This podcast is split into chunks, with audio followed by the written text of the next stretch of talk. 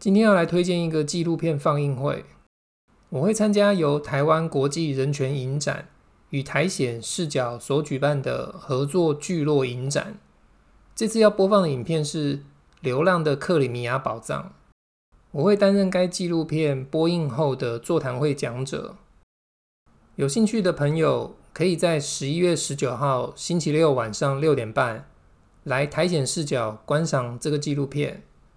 播映之后，我会跟大家一起聊聊乌克兰。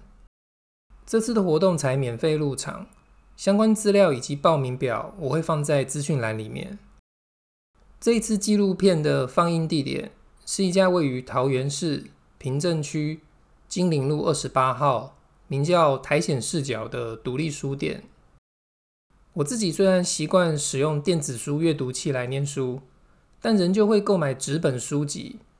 如果遇到了独立书店，我就会选择在该处购买。独立书店不像网络或是连锁书店，可以给出相当优惠的折扣。但这些书店很多都是一些充满热情的人在经营，而这些人除了经营书店，很多也在努力推动社会进步。如果你是个爱读书的人，会去跟独立书店买书，那很好。如果你习惯网络书店或是连锁书店，也没关系，可以试着保留一点额度给独立书店。如果你不习惯念书，可以来独立书店坐坐，喝杯咖啡。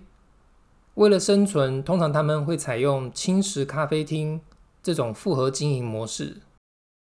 我们回到主题，纪录片《流浪的克里米亚宝藏》，它的大纲是克里米亚博物馆出借馆藏，供荷兰阿拉德皮尔森博物馆来展览。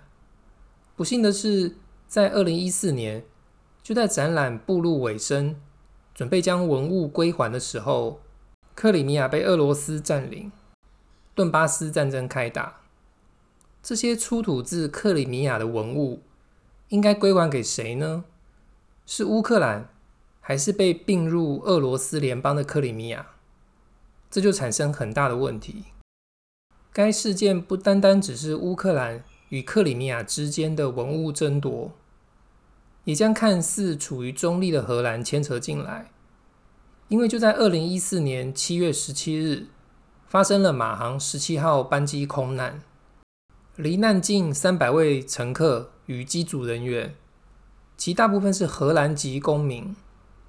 有听过我之前节目的朋友就会知道，在相关单位与调查记者组织 Bellingcat 追查之下。发现元凶是顿巴斯亲俄民兵，利用俄罗斯给予的二至三毛举飞弹将之击落，所以理应中立的荷兰也承受了相当大的民间压力，而政治与军事冲突也给人性带来了考验。譬如乌克兰文化艺术方面的相关人员与克里米亚的馆方原先是好朋友。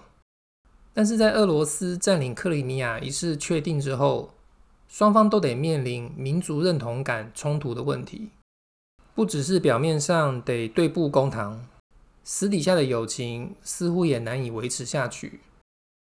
至于克里米亚文物最终归属于谁，答案就留给愿意在十一月十九号来苔藓视角一起观赏的朋友们。我是吴兆忠。这里是乌克兰什么？希望到时候能见到大家。